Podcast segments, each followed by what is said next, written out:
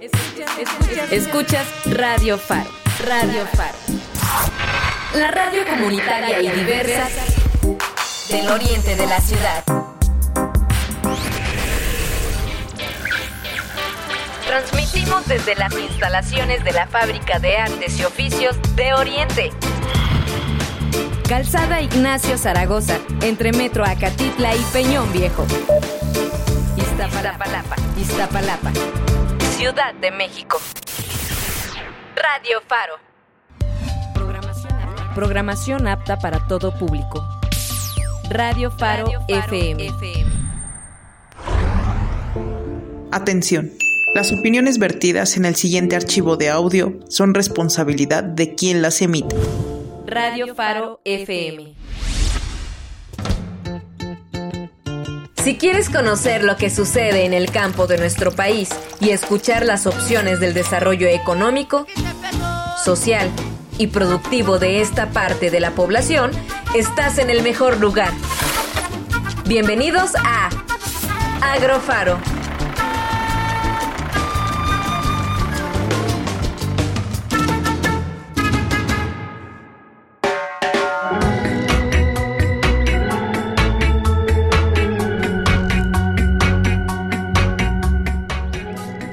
Muy buena tarde tengan todos ustedes amigos de Radio Faro, de Hiperboria Radio, de Radio Solsticio, de toda la banda ancha de la red que nos hacen favor de sintonizar.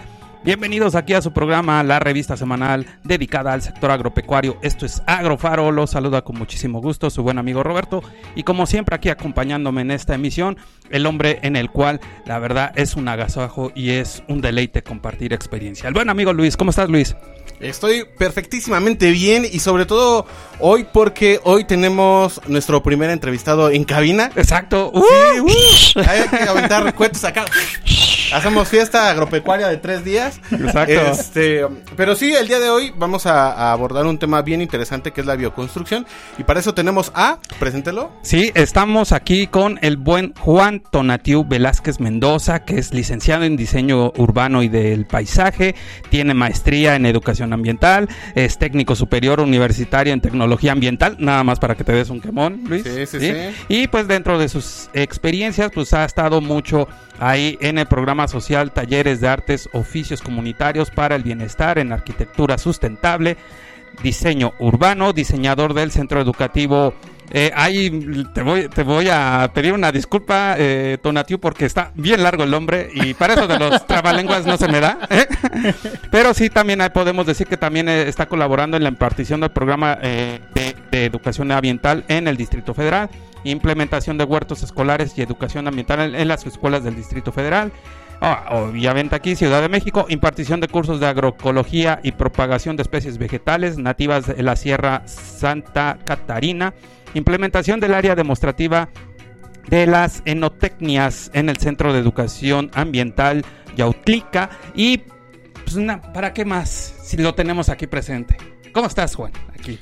Pues estoy, estoy nervioso bien. como nosotros. No, no, no, estoy muy bien, estoy contento. Vientos. Este, me da mucho gusto participar. Este, realmente pues es un es un agasajo, ¿no? Conectarme con la banda eh, urbana, ¿no? Que estamos también trabajando en el bien común a través de implementar, ¿no? Este, alternativas sustentables, este, ya sea desde los huertos urbanos, desde la bioconstrucción, y sí existe una alternativa. Eso es lo que esa es mi palabra el día de hoy en esta tarde con ustedes. No, al contrario, nos da muchísimo gusto que estés aquí con nosotros para, para, poder estar abordando mucho esta importancia de la bioconstrucción, ¿no? Muchos pensamos que luego son materiales o son construcciones, edificaciones que tengan que ver con alto costo o con alto material, ¿no? Pero aquí lo importante es qué tanto se pueden estar manejando los recursos renovables, ¿no?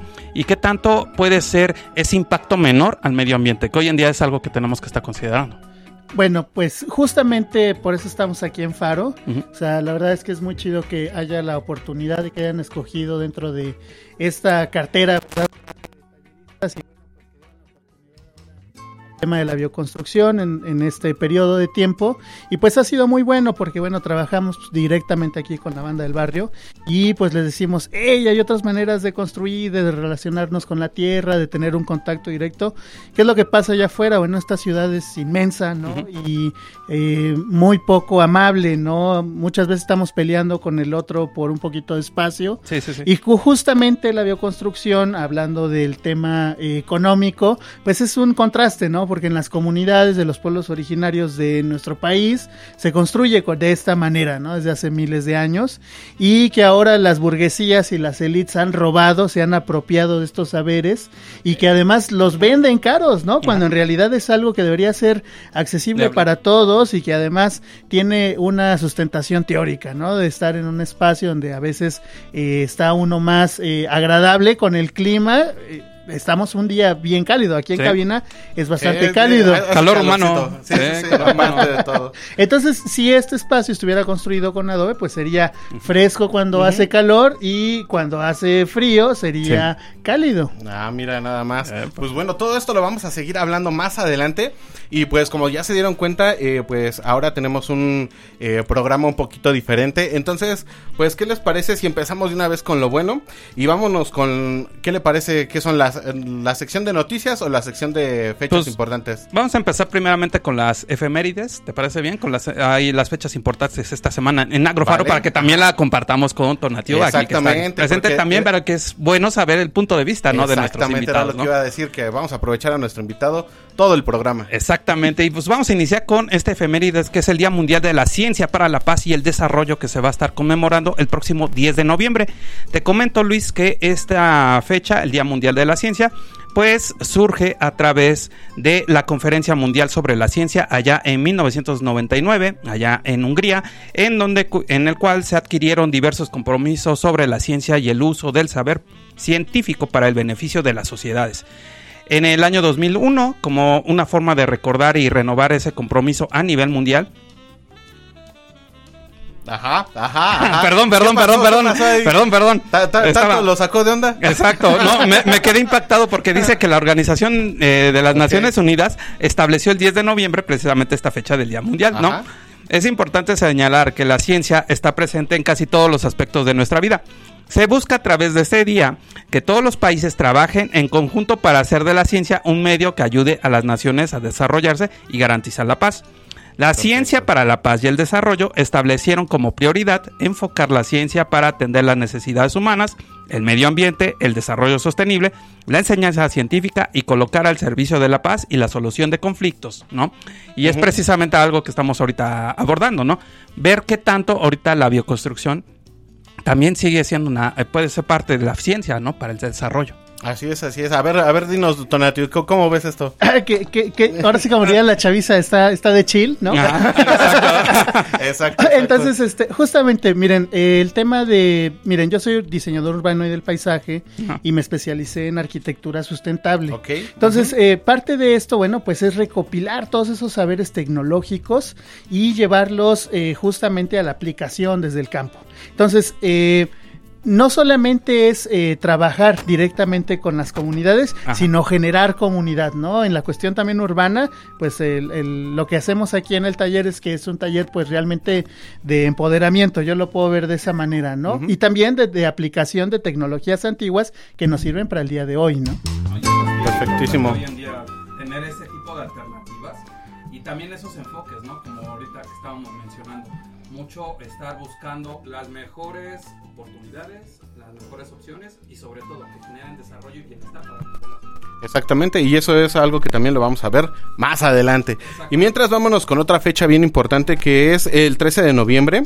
Y bueno, les cuento que el 13 de noviembre es el Día Mundial de los Sistemas de Información Geográfica, algo también muy importante.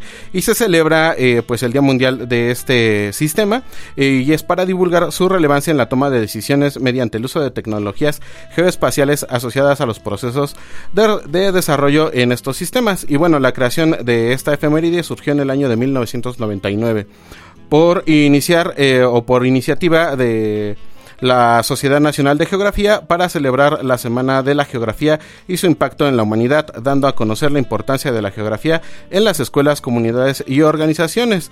Y bueno, es un evento internacional que reúne a organismos gubernamentales, universidades, eh, ONGs y profesionales del sistema de información geográfica para el desarrollo e intercambio de conocimientos sobre estos sistemas de información, mostrando los avances e impactos en el planeta, lo cual pues también lo utilizan ustedes, ¿no? Para poder construir, o sea, como que dónde se va a localizar la casa, de, de dónde sale el sol, el viento y esas cosas, ¿no? Claro, y eso se le llama geometría solar. Bueno, tiene que ver. Ah, a ver, Justamente este, este tema es bien interesante porque cuando construimos un espacio, nosotros también tenemos que ocupar primero un levantamiento topográfico.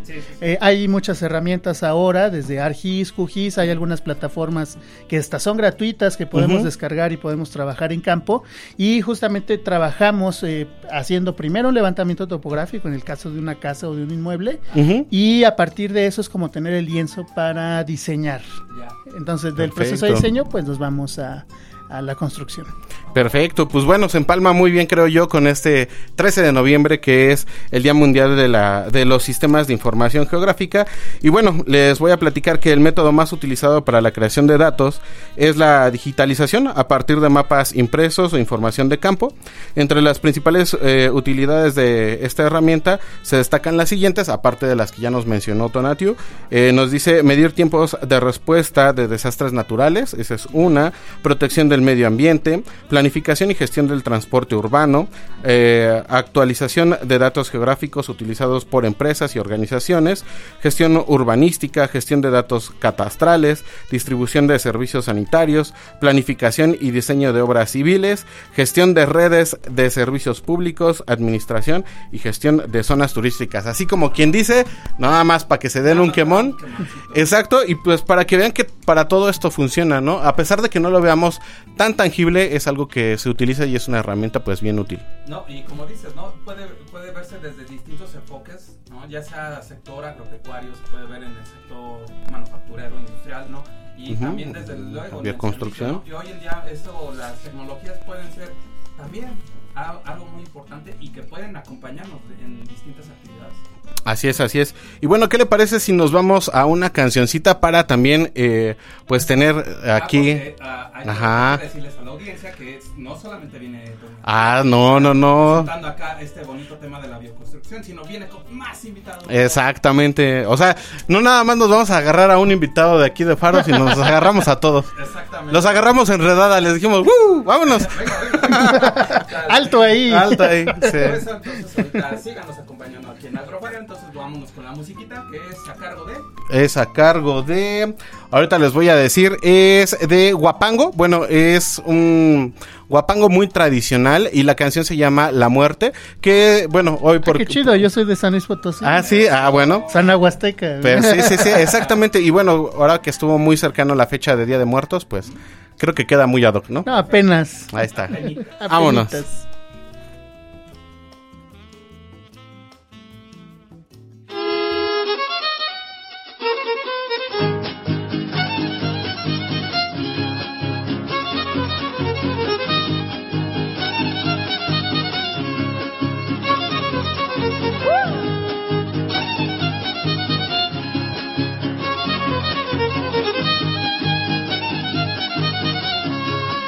La muerte me anda buscando para poderme llevar, para poderme llevar.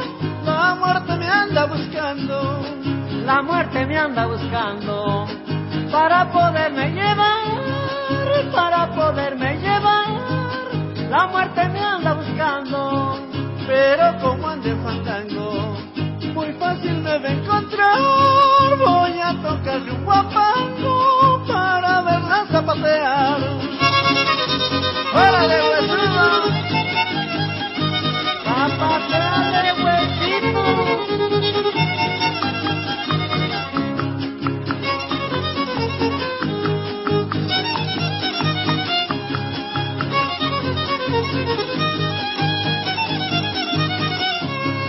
La muerte es aprovechada. Yo no me quiero morir, yo no me quiero morir. La muerte es aprovechada. La muerte es aprovechada. Yo no me quiero morir, yo no me quiero morir. La muerte es aprovechada. Me enseña terrible cara, me dice te vas a ir, calaquita no se ama, déjame otro día vivir.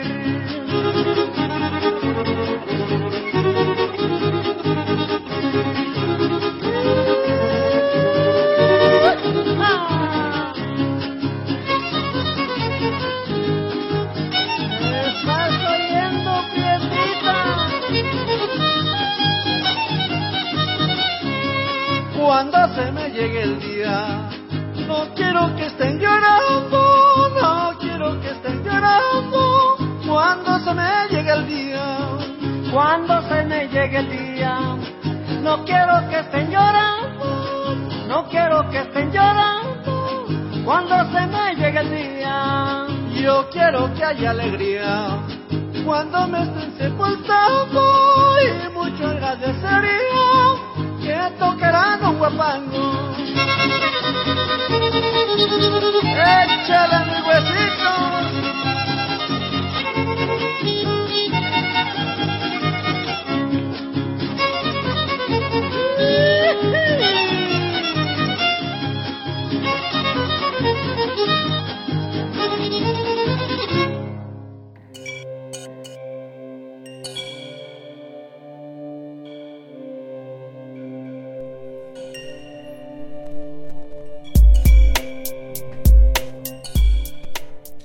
Y regresamos después de haber escuchado este hermoso tema bien ad hoc, aprovechando que tenemos aquí a Tonatiuh y no sabíamos que era de la Huasteca Potosina, pero pues ahorita nos está diciendo que sí, entonces pues quedó muy, muy chido. ¿Sí lo escuchaste? Apenas. ¿no? Apenitas, ahí está. Bueno, para las personas que nos ven en otras plataformas, pues ya saben, pueden buscar el contenido de estas playlists en, en las redes de arroba agrofaro radio, para que digan, pues a ver, yo quiero escucharla también, ¿no?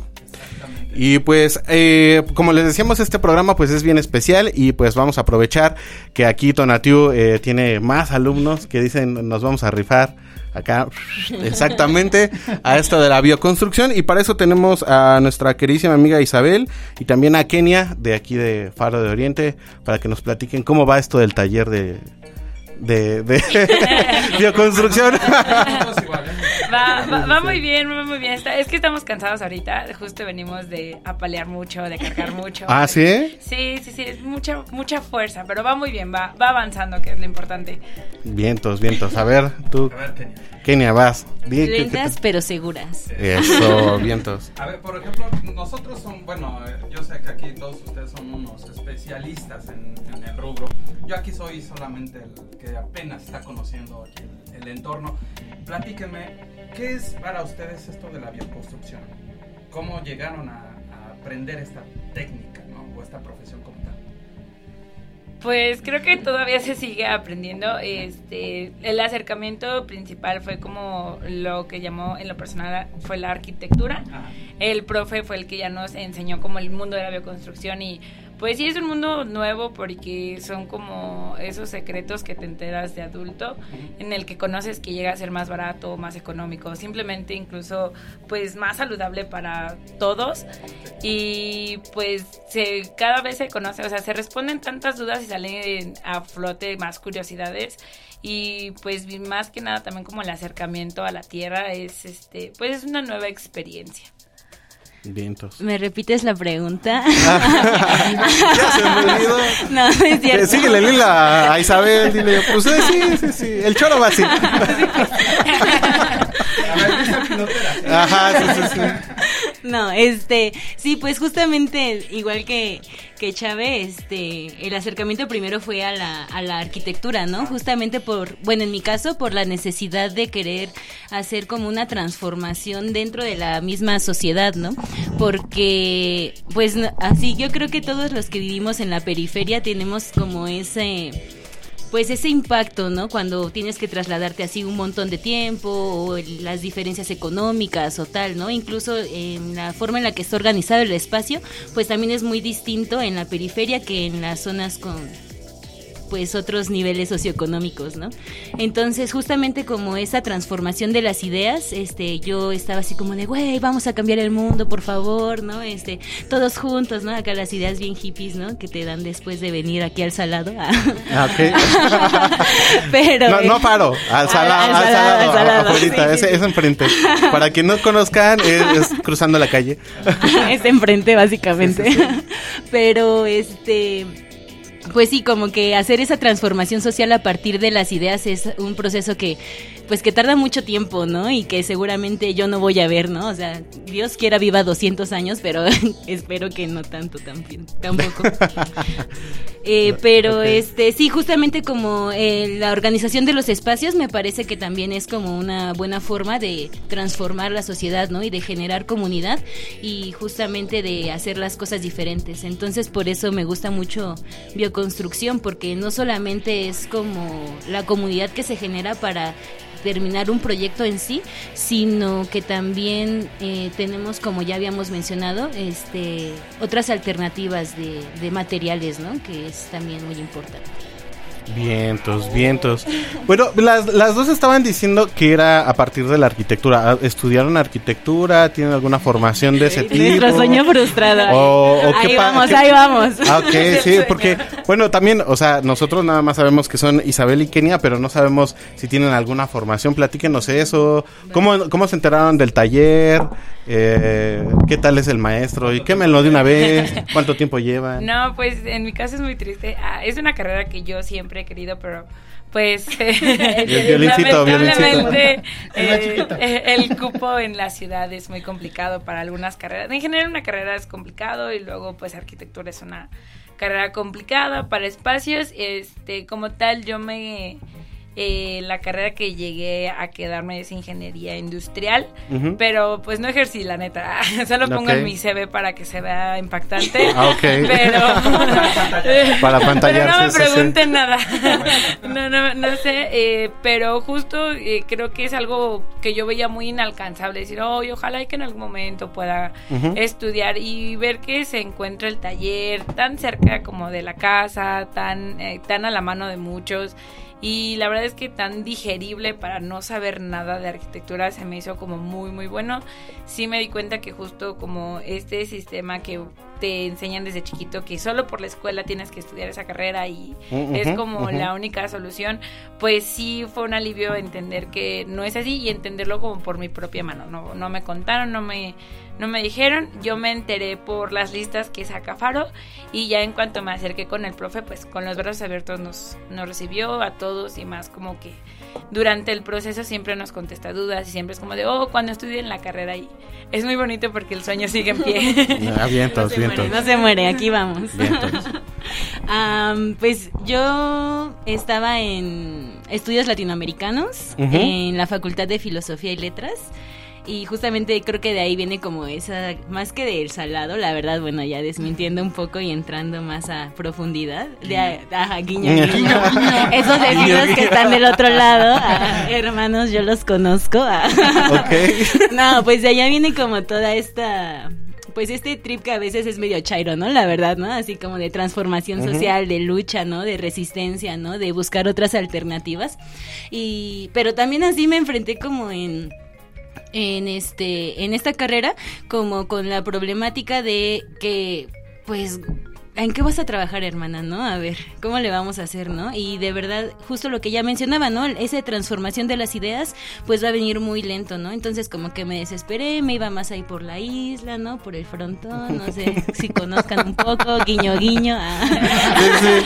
La- la- las partes que son un poquito alejadas, ¿no? un poco alejada de la fac, Sí, verdad. Ok. Ya, pues aborté la misión y después, este, justo con esto de los espacios, eh, me empecé a interesar en la arquitectura. Yo vivo aquí súper cerca del faro. Vengo justamente porque tengo demasiado tiempo libre y mi papá dice que mucho tiempo libre es muy malo, ¿no? Porque te pone a pensar cosas que no debes de hacer. Entonces vengo aquí a Faro a pasarme la mayor parte del día para poder enfocarme un poquito más y hacer algo que me gusta. Y próximamente aquí va a estar. Y, ah, sí, sí, sí, en Agrofaro ya también. ¡Qué emoción, hermana! Sí, sí, sí. Bueno, pues eh, la verdad es que qué chido que, que estén aprovechando el tiempo y que pues que sí les haya sido pues ahora sí que este taller les haya ca- caído como anillo al dedo para que pues ustedes sigan manteniendo ese, ese sueño y esa perspectiva pues de seguir logrando sus metas, ¿no? Pero a ver, profe, usted díganos, ¿qué tal son sus alumnas? ¿Sí rifan o no rifan? diga. ¿Rifan o no rifan? A ver. No, sí son bien chambeadoras, la verdad. Sí, sí, sí, sí. Ah, va bueno, la réplica esa. Ahí va el tema. Miren, la verdad es que ha sido una curiosidad y en el caso particular Faro, de que eh, hay más presencia femenina que masculina. Y la neta es un, como un proceso también de empoderamiento así súper fuerte. Porque la verdad es que pues los compañeros, pues no es por mala onda, pero pues desertan, ¿no? Y aquí las compañeras pues se fletan, ¿no? Este, cargando, este, armando, construyendo, acarreando y demás. Y creo que también esto es una parte muy importante porque creo que se están desdibujando estas ideas, ¿no? De que no hay mujeres constructoras, ¿no? Y entonces esto rompe los paradigmas también. No, y es importante, ¿no? Que también hacer partícipe todo a la comunidad, a pesar de todas las circunstancias o luego las dificultades. Ahorita que nos comentaban acá Kenia e Isabel, de, pues bueno, tal vez se están acercando a, su gusto, ¿no? Y esto también es una forma de estar forjando nuevas alternativas. Y también la oportunidad de poder estar creciendo, ¿no? Ya de manera particular y buscando un beneficio propio. Entonces, la verdad, mis respetos a Donativa y también acá, desde luego, Isabel y, y Kenia. Aquí ahorita sonrío. Sonrío porque están tomando fotos. El, clic, el clic que escuchan son fotos y entonces estamos posando. O sea, para todos los que no están, estamos acá haciendo el Joe Joe Holmes. Entonces, No solo tenemos un solo sueño.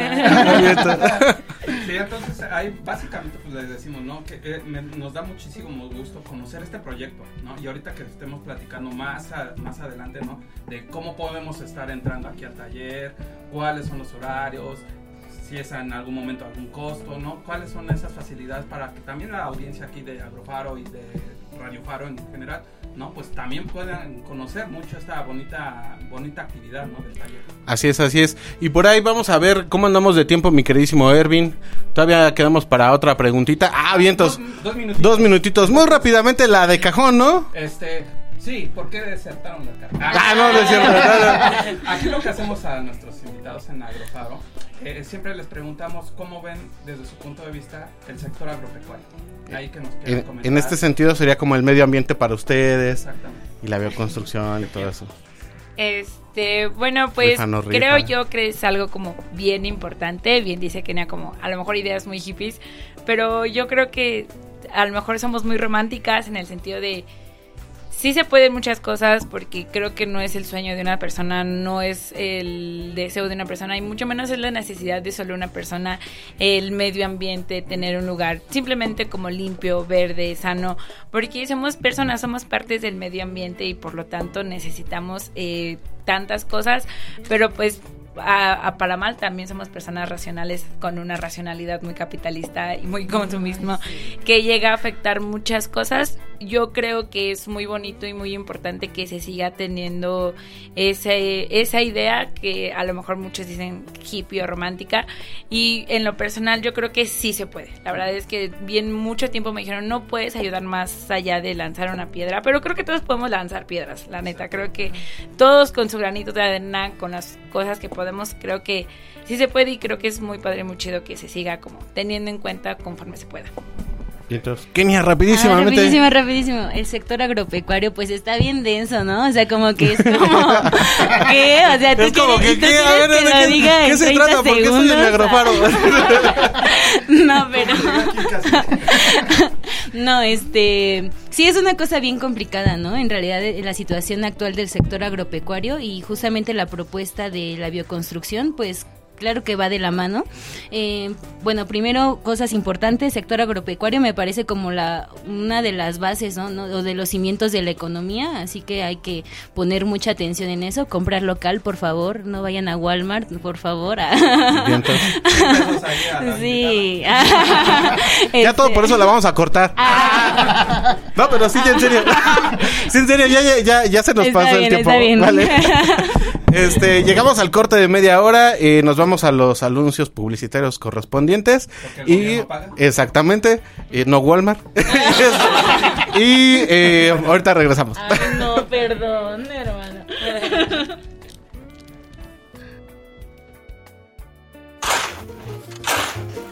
Un agro sembrado es un agro en proceso. Regresamos con más de Agrofaro.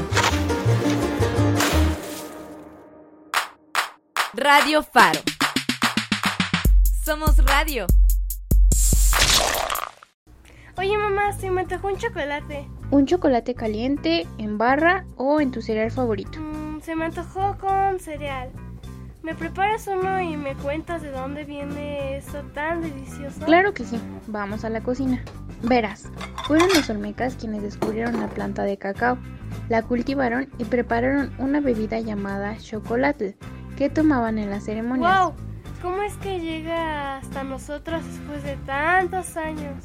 La semilla de cacao se sigue cultivando en México. Algunas se tuestan y de otras se obtiene su manteca y mezclada con azúcar tenemos el chocolate. Oh, ya me imagino el olor cuando lo preparan. Y este 13 es el Día Internacional del Chocolate. Se me está antojando todo. Está increíble, no sabía que existía. ¿Cómo lo vamos a festejar? Vente, vámonos al mercado a comprar semillas de cacao para prepararlo desde el inicio y de paso nos comemos un helado. ¡Sí! Radio Faro. Iztapalapa, Chimalhuacán. Chalco, Ixtapaluca. Valle de Chalco, Nesa. Iztacalco, Radio, Faro. la radio comunitaria del oriente de la ciudad.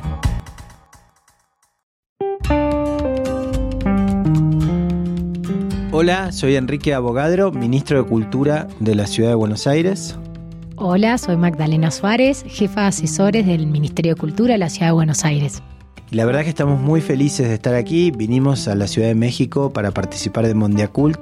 Hemos recibido además desde la Ciudad de Buenos Aires el premio Ciudad de México CGLU por un proyecto llamado Abasto Barrio Cultural. Y aprovechando la visita quisimos venirnos hasta el Faro de Oriente, ya que es un espacio que venimos eh, a la distancia, reconociendo hace mucho tiempo. Nos interesa eh, aprender de las buenas prácticas internacionales, tomar las experiencias exitosas y la verdad es que el trabajo que hacen eh, no solamente aquí, sino en toda la red de faros ha sido para nosotros siempre una inspiración. Muchas gracias por recibirnos, muchas gracias eh, por mostrarnos eh, un faro lleno de gente, con una comunidad activa que disfruta y comparte la cultura. Compartimos esa mirada de la cultura como derecho y tenemos mucho para aprender de ustedes, así que muchísimas gracias por recibirnos y los felicitamos por el maravilloso lugar que crearon. Y un gran saludo a Radio Faro desde la ciudad de Buenos Aires y ojalá nos volvamos a encontrar pronto acá o allá. Muchas gracias Radio Faro, eh, nos vamos a volver a encontrar, gracias por recibirnos. Síguenos en Instagram, Facebook, Twitter y Mixcloud como arroba, Radio Faro FM. La radio comunitaria del oriente de la ciudad.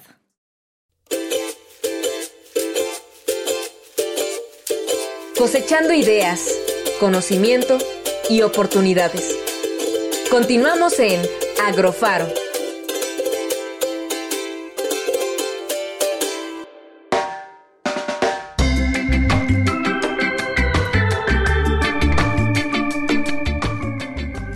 Regresamos al segundo tiempo de Agrofaro Radio en este episodio número 8 de la quinta temporada. Y pues sigue con nosotros aquí el buen Teonatiu para seguirnos platicando sobre la bioconstrucción. Pero antes de eso, pues como ya les dijimos, era un programa bien especial. Entonces vamos a hacer pues una dinámica diferente. Y para que pues esto no se sienta tan este tan cotorreo, co- que, que parece que está muy bueno, pero ni modo hay que, hay que nutrir también a, a la audiencia con contenido importante. Entonces, nos vamos a ir, ¿qué le parece con las fechas importantes, Doc? Eh, o con la- ah, sí, con las, con las noticias, perdón, perdón. Sí, yo me equivoqué, perdón, ya me estaba emocionando. Pues mira, te cuento ahorita eh, A ver. nuestra sección informativa patrocinada Exactamente. por la Red Mexicana de Periodistas Ambientales, el REMPA. Ahí saludos a toda la banda por allá. que aprueba el dictamen para garantizar a pueblos originarios aprovechar de ámbar. ¿Sí habías escuchado eso? Mm, no, a ver, a ver, a ver. Te cuento. Ok. La Comisión de Minería y Desarrollo Regional de la Cámara de Senadores aprobó un dictamen que reforma el artículo 4 de la ley minera con la finalidad de que el Estado garantice el derecho de pueblos y comunidades indígenas para adquirir títulos de concesión que le permitan el aprovechamiento de ámbar. Eso está bueno, ¿no? Ok. El proyecto precisa que al incluir el ámbar como, pre- como piedra preciosa se beneficiará el aprovechamiento de este recurso, se dejaría atrás la informalidad y se estimulará la inversión y generación de empleos bien pagados con mejores condiciones laborales para mineros y artesanos. Te cuento que destaca en México eh, grandes depósitos en esta, de esta resina fosilizada en municipios de Chiapas, en eh, El Bosque, Pueblo Nuevo, Totolapa, Palenque y Raudales, Malpaso, allá en Chiapas. En el mundo, el ámbar mexicano adquiere cada vez mayor demanda ya que es considerado exótico y escaso. Por sus más de 30 tonalidades, eso sí no sabía, su apreciación se debe a que esta resina no es tan antigua, por lo que es ideal para trabajar en joyería y ya que no se fragmenta fácilmente. ¿Qué piensas? No, pues está súper bien. Lo único que no sé es, bueno, es que por decir, la minería, eh, es que es, es algo muy complicado, ¿no, Tonativo? Bueno, eh, Ok, sí. miren, eh, digo, tiene pros y contras. Este, hace poco los compañeros de Puebla, Ah. este, se levantaron justamente con el tema de la reforma de la nueva ley minera. Ajá. Y claro, eh, los territorios a lo largo y ancho del país han sido, pues, explotados. De hecho, pues, parte, digamos, de la creación de la nación mexicana, pues, tiene que ver también con la explotación y la esclavitud en torno a la minería. Entonces, sí, sí, sí. todo se tiene que mirar con una lupa más pequeña. Realmente lo importante es más bien que haya cooperativas, y que realmente haya procesos comunitarios y comun, eh, comunales, ¿no? Exactamente, sí, e- era justo lo que iba a mencionar porque creo que, bueno, tú que estás en la bioconstrucción y toda esta parte de la construcción, pues obviamente se necesitan estos materiales para poder construir, para poder eh, aprovechar ciertas cosas, por decir, en la industria generalizada, ¿no? Obviamente en la bioconstrucción pueden tomar otros elementos, pero es algo que se generaliza y que es como a nivel masivo, ¿no? Exacto. El recurso ya sea de, de algún mineral o de algún eh, material que se necesita para la construcción. Como, no sé, o sea, por decir, para hacer alguna viga necesitamos el hierro y todo eso, ¿no? Claro. que necesitamos la minería. Y pues, a pesar de que pueda ser un buen punto de aprovechamiento para que ellos tengan otro recurso, pues sí es así como chin, ¿no? O sea, ver también la parte eh, que puede ser como de impacto eh, ambiental y todo esto, ¿no? Sí, miren, hay un caso particular en el caso de Nuevo México, donde Ah, en los Estados Unidos hay un pueblo originario que se conocen como navajos, y ellos son grandes eh, trabajadores de la plata. Ya. Pero ellos llevan, eh, han eh, conservado y preservado una forma de extracción minera ancestral. Que nada Sí, tiene sí. que ver justamente con esta cuestión de hacer minería, cielo abierto. ¿no? Poner bombas y volar cerros, que eso realmente es lo que preocupa. Y Sí, esos sí. procesos ocupan grandes cantidades de agua. Para tener un gramo de oro necesitamos 150 mil litros de agua para obtener un solo Ajá. gramo de oro porque hay una lavado de jales. No sabemos realmente el proceso que vaya a haber aquí con el ámbar. Ajá. Al menos yo comprendo que Chiapas es uno de los reservorios mundiales de ámbar. Así es.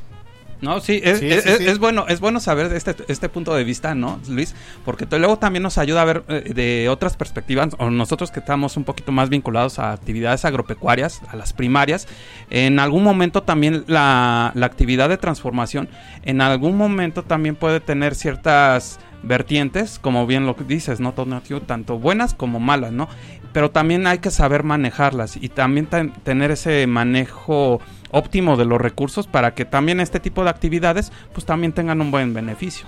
Exactamente, miren, es hablando del tema agropecuario. ¿no? Tenemos eh, la permacultura, ¿no? Que es todo un movimiento y tendríamos también la agroindustria, ¿no? Sí. En estos dos eh, parámetros completamente Chicas, de polo a polo, ¿no? de polo Ah. a polo.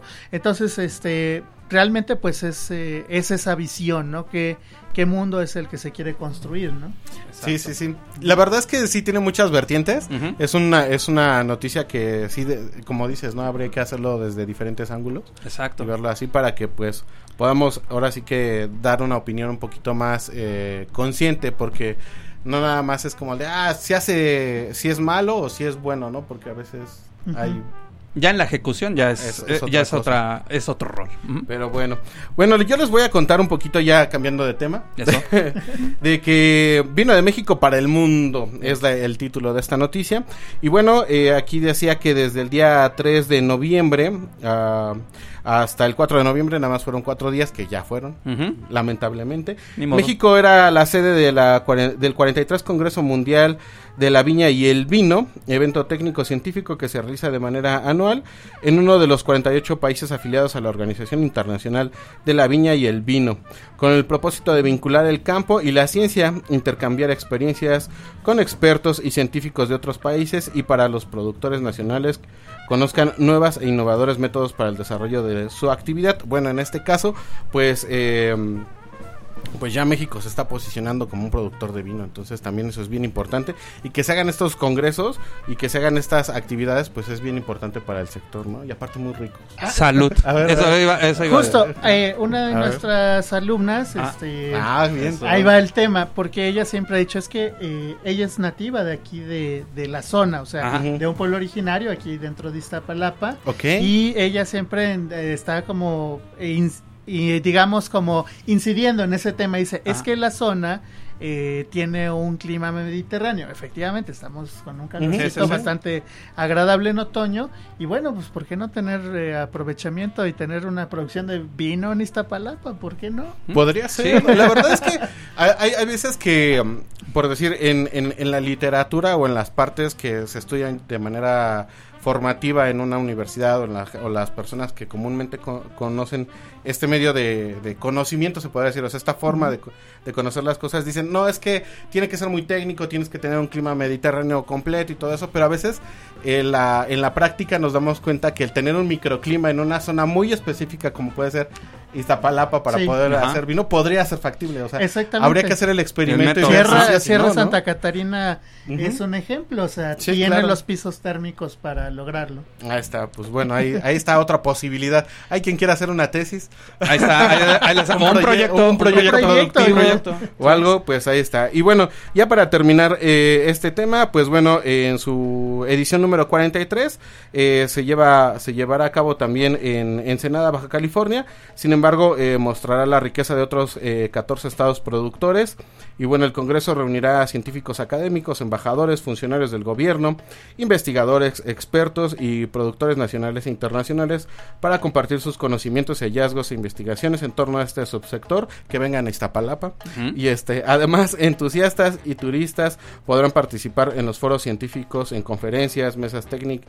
Mesas técnicas, recorridos en las casas productoras del estado, entre otras actividades, pues fue todo lo que sucedió en ese en esa semana, primera semana de noviembre, que pues ya pasó, pero pues que podremos estar viendo los resultados, ah, supongo ahí en la página de internet. Exactamente. Pues lo, como siempre, ¿no? Siempre lo más importante que el beneficio para todas las personas involucradas dentro del sector agropecuario y sobre todo también, pues ver las otras posibilidades. Aquí ya, ya están saliendo las ideas, ya tenemos proyecto de Pino Sí, Agrofaro, sí, sí, ¿no? sí, sí. Entonces, Así es, así es. Vino Ya. Agrofaro de Iztapalapa. Exactamente. Eso, exacto, el barrio, sí. Pues, ¿te parece bien, Luis? Vamos rápido con la musiquita y ahorita ya regresamos con las otras invitadas Ah, que sí, tenemos. a ver, que nos de su proyecto. aquí. Exactamente.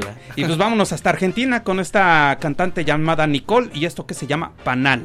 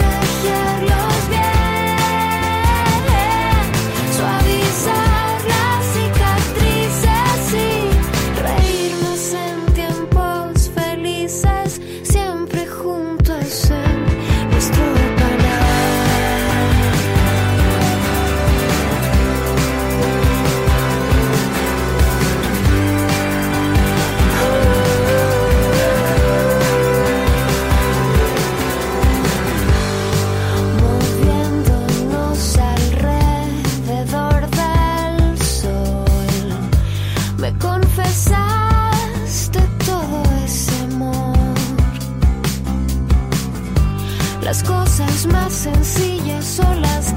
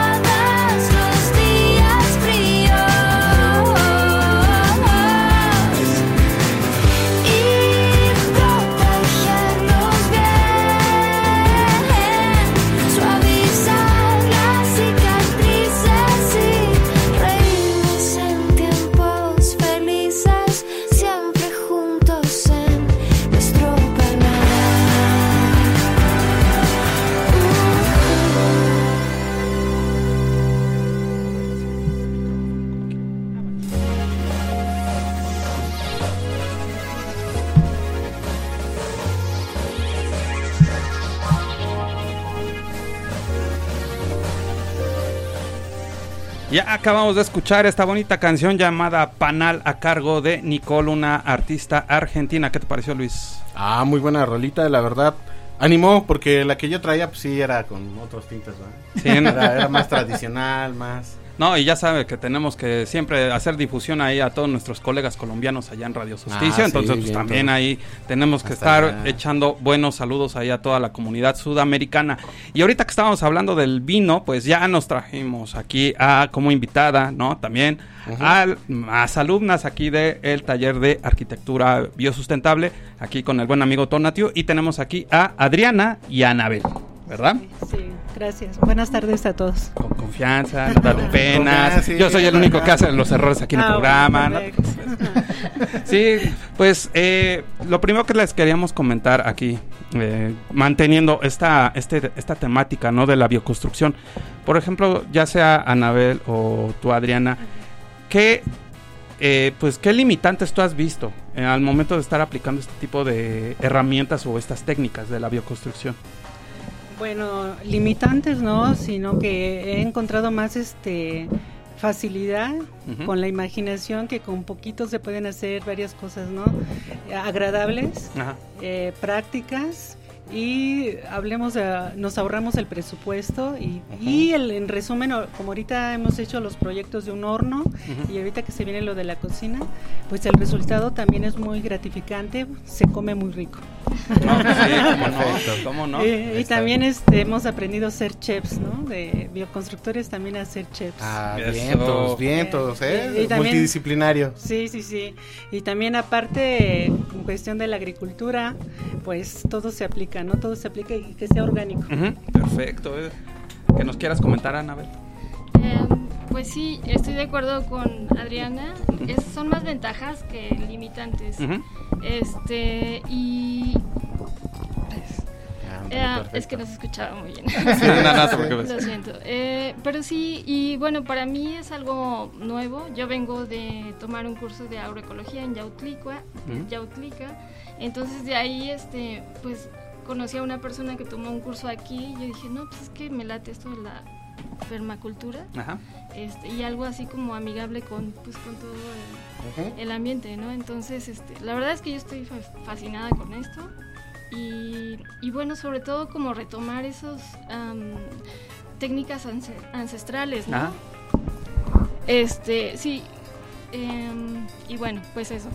Ah, no, no te preocupes, al contrario. Ahorita fue un claro ejemplo de cómo se puede callar a un locutor, ¿no? Cuando dicen, ¿cómo va a haber limitante? Si es Sí, sí, sí. biosustentable la bioconstrucción, entonces calle el locutor.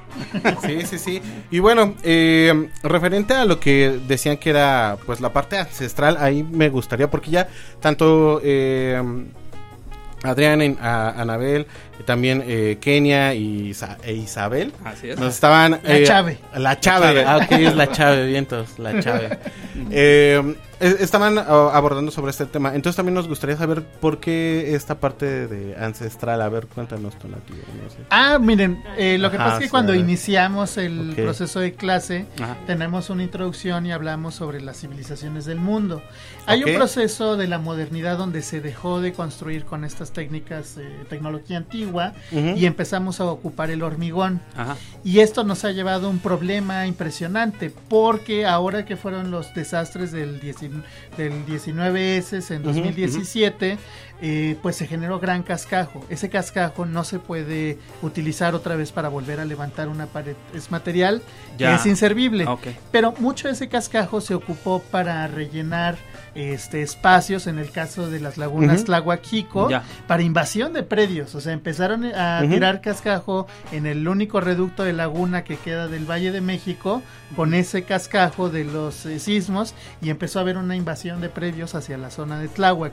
Entonces, imagínense, el, Ok. progr- el problema ambiental es terrible. Sí, Hablando sí. de cuestiones este, de la construcción convencional, si el edificio, este edificio se cayera por completo, no podemos recuperar el material a menos solamente el acero. Y eso es un problema porque la industria nos está obligando. Si yo construyo de la manera bioconstrucción, yo puedo, si se cae una pared en la bioconstrucción o una casa, todo ese material me sirve desde cero y puedo volver a levantar. Oh, Qué, qué importante. Ah, bueno, al menos sí desconocíamos eso, ¿no? De que mucho de, de este tipo de, de materiales que se utilizan en la construcción, este, ¿qué, durabilidad tiene y qué tanto puede llegar a ser reutilizable? Y eso que esto que está tomando mucho la bioconstrucción es importante. Justo, voy a retomar esa pregunta porque el material que nosotros ocupamos, eh, básicamente aquí en la zona esto era un, por eso se llama salado. Sí. Esa era la parte de la laguna donde pegaba con los salitrales. Por eso la tierra aquí Ujú. sí lo ocupamos, eh, hicimos algunas pruebas de campo y no nos, no nos sirvió. Tuvimos que traer tierra también de aquí de la región, pero más pegado hacia los montes, hacia San Vicente Chicoloapan, y ocupamos un material que es la tierra de Tepetate. ¿Por qué? Porque es más arcillosa. Tiene un tiene mucho más arcillas y barros y a la hora de trabajarlo porque además el proceso también de bioconstrucción es lúdico o sea nosotros hacemos los adobes desde cero o sea cernimos la tierra este lo mezclamos con baba de nopal ocupamos paja y de hecho el costo pues ha sido muy eh, muy benéfico miren más o menos nosotros en el proyecto del horno este fueron como unos tres mil pesos más o menos de material pero ese horno en el mercado tiene un costo de 21 mil pesos. ¡Qué barato! claro, aquí digo, la mano de obra pues se ocupa porque están aprendiendo y no Ujú. se está sumando. Pero si hablamos en costos, beneficios, Sí, es tres mil bastante, ¿eh? pesos que te cueste, digamos, una obra. Y bueno, ya se quedó aquí en donación a Faro. Y en la inauguración lo prendimos y bueno, pues hicimos alrededor de unas 30 pizzas y organizamos una fiesta. Ay, no nos Invitaron. invitaron. Cámaras. Gracias, gracias. Pero están programa. invitados. pero están invitados para la cocina. Estamos construyendo una cocina de leña.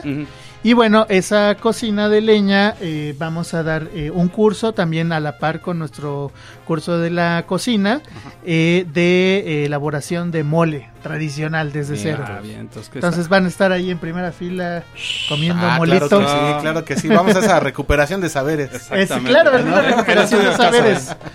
Ahí por, bueno. ahí, por ejemplo, aquí eh, Adriana, a- Anabel, li- li- casi la misma pregunta que les hicimos a sus compañeras Kenia e Isabel. Pues, eh, ¿qué tanto les gusta? ¿Cómo les llamó la atención entrar aquí al mundo de la bioconstrucción?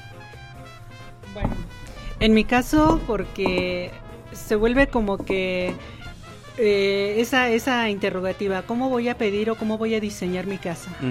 Entonces, es como nosotros podemos decir, yo quiero un vestido así, pero ahora quiero un vestido así para mi casa.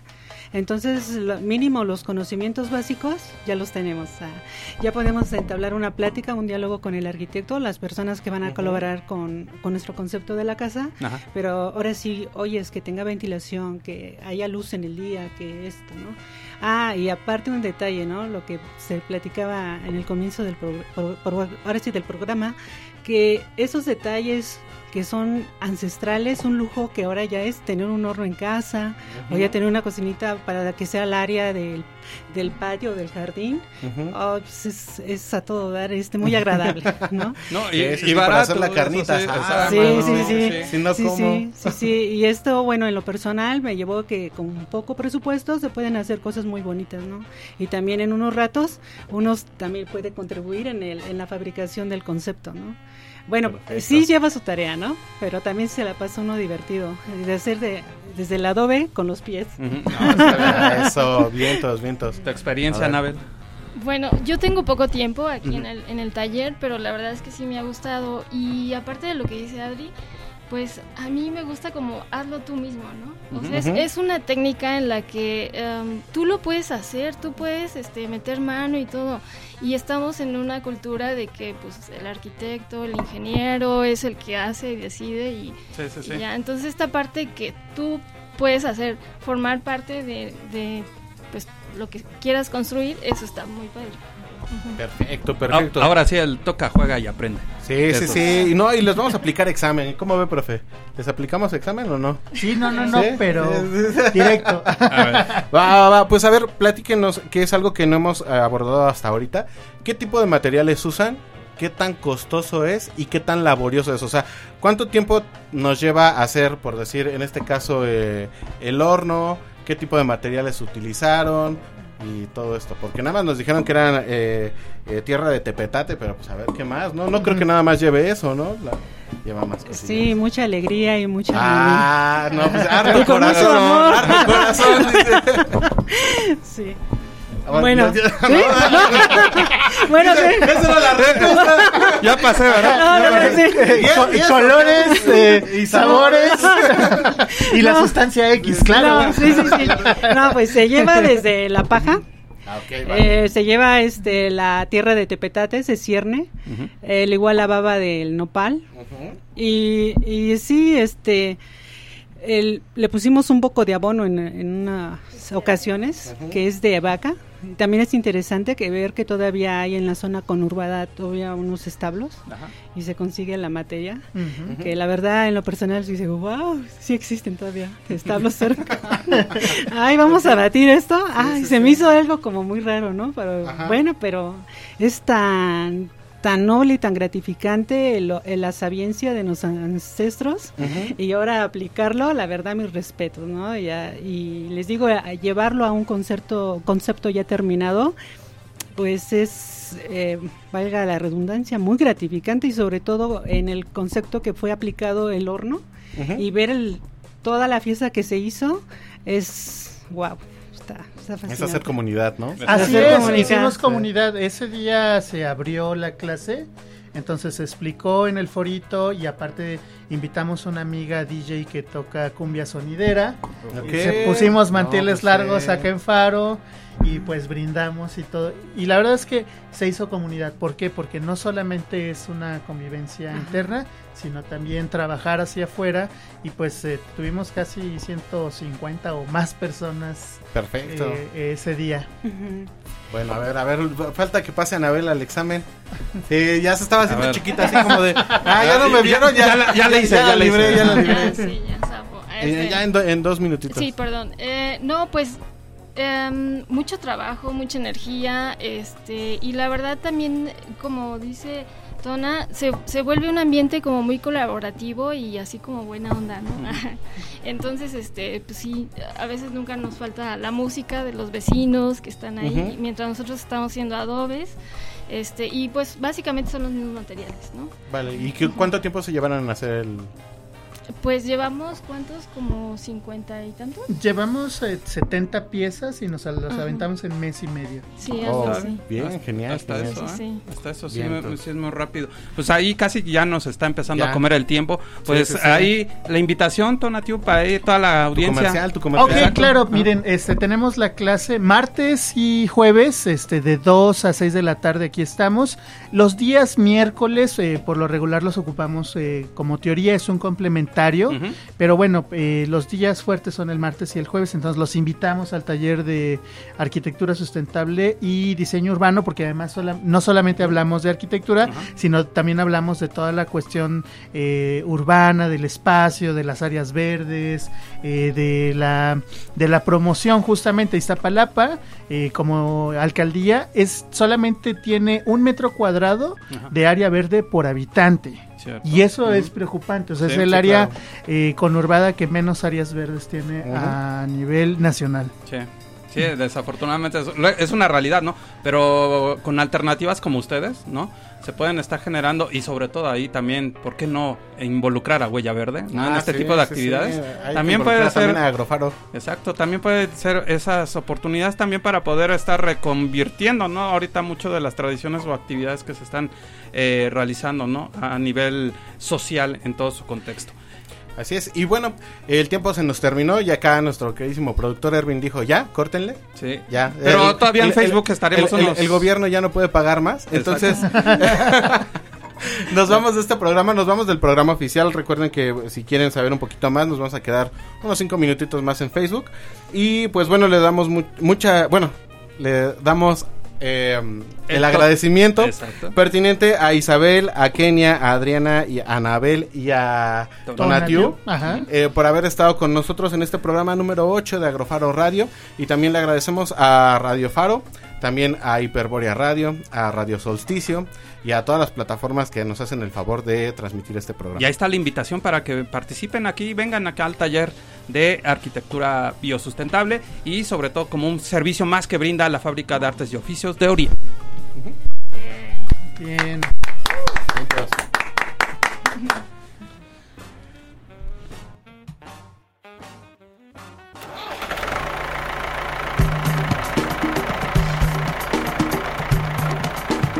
Si quieres conocer más formas de ver el campo, su cultura y los mejores consejos para el desarrollo sostenible, no te pierdas nuestra siguiente emisión.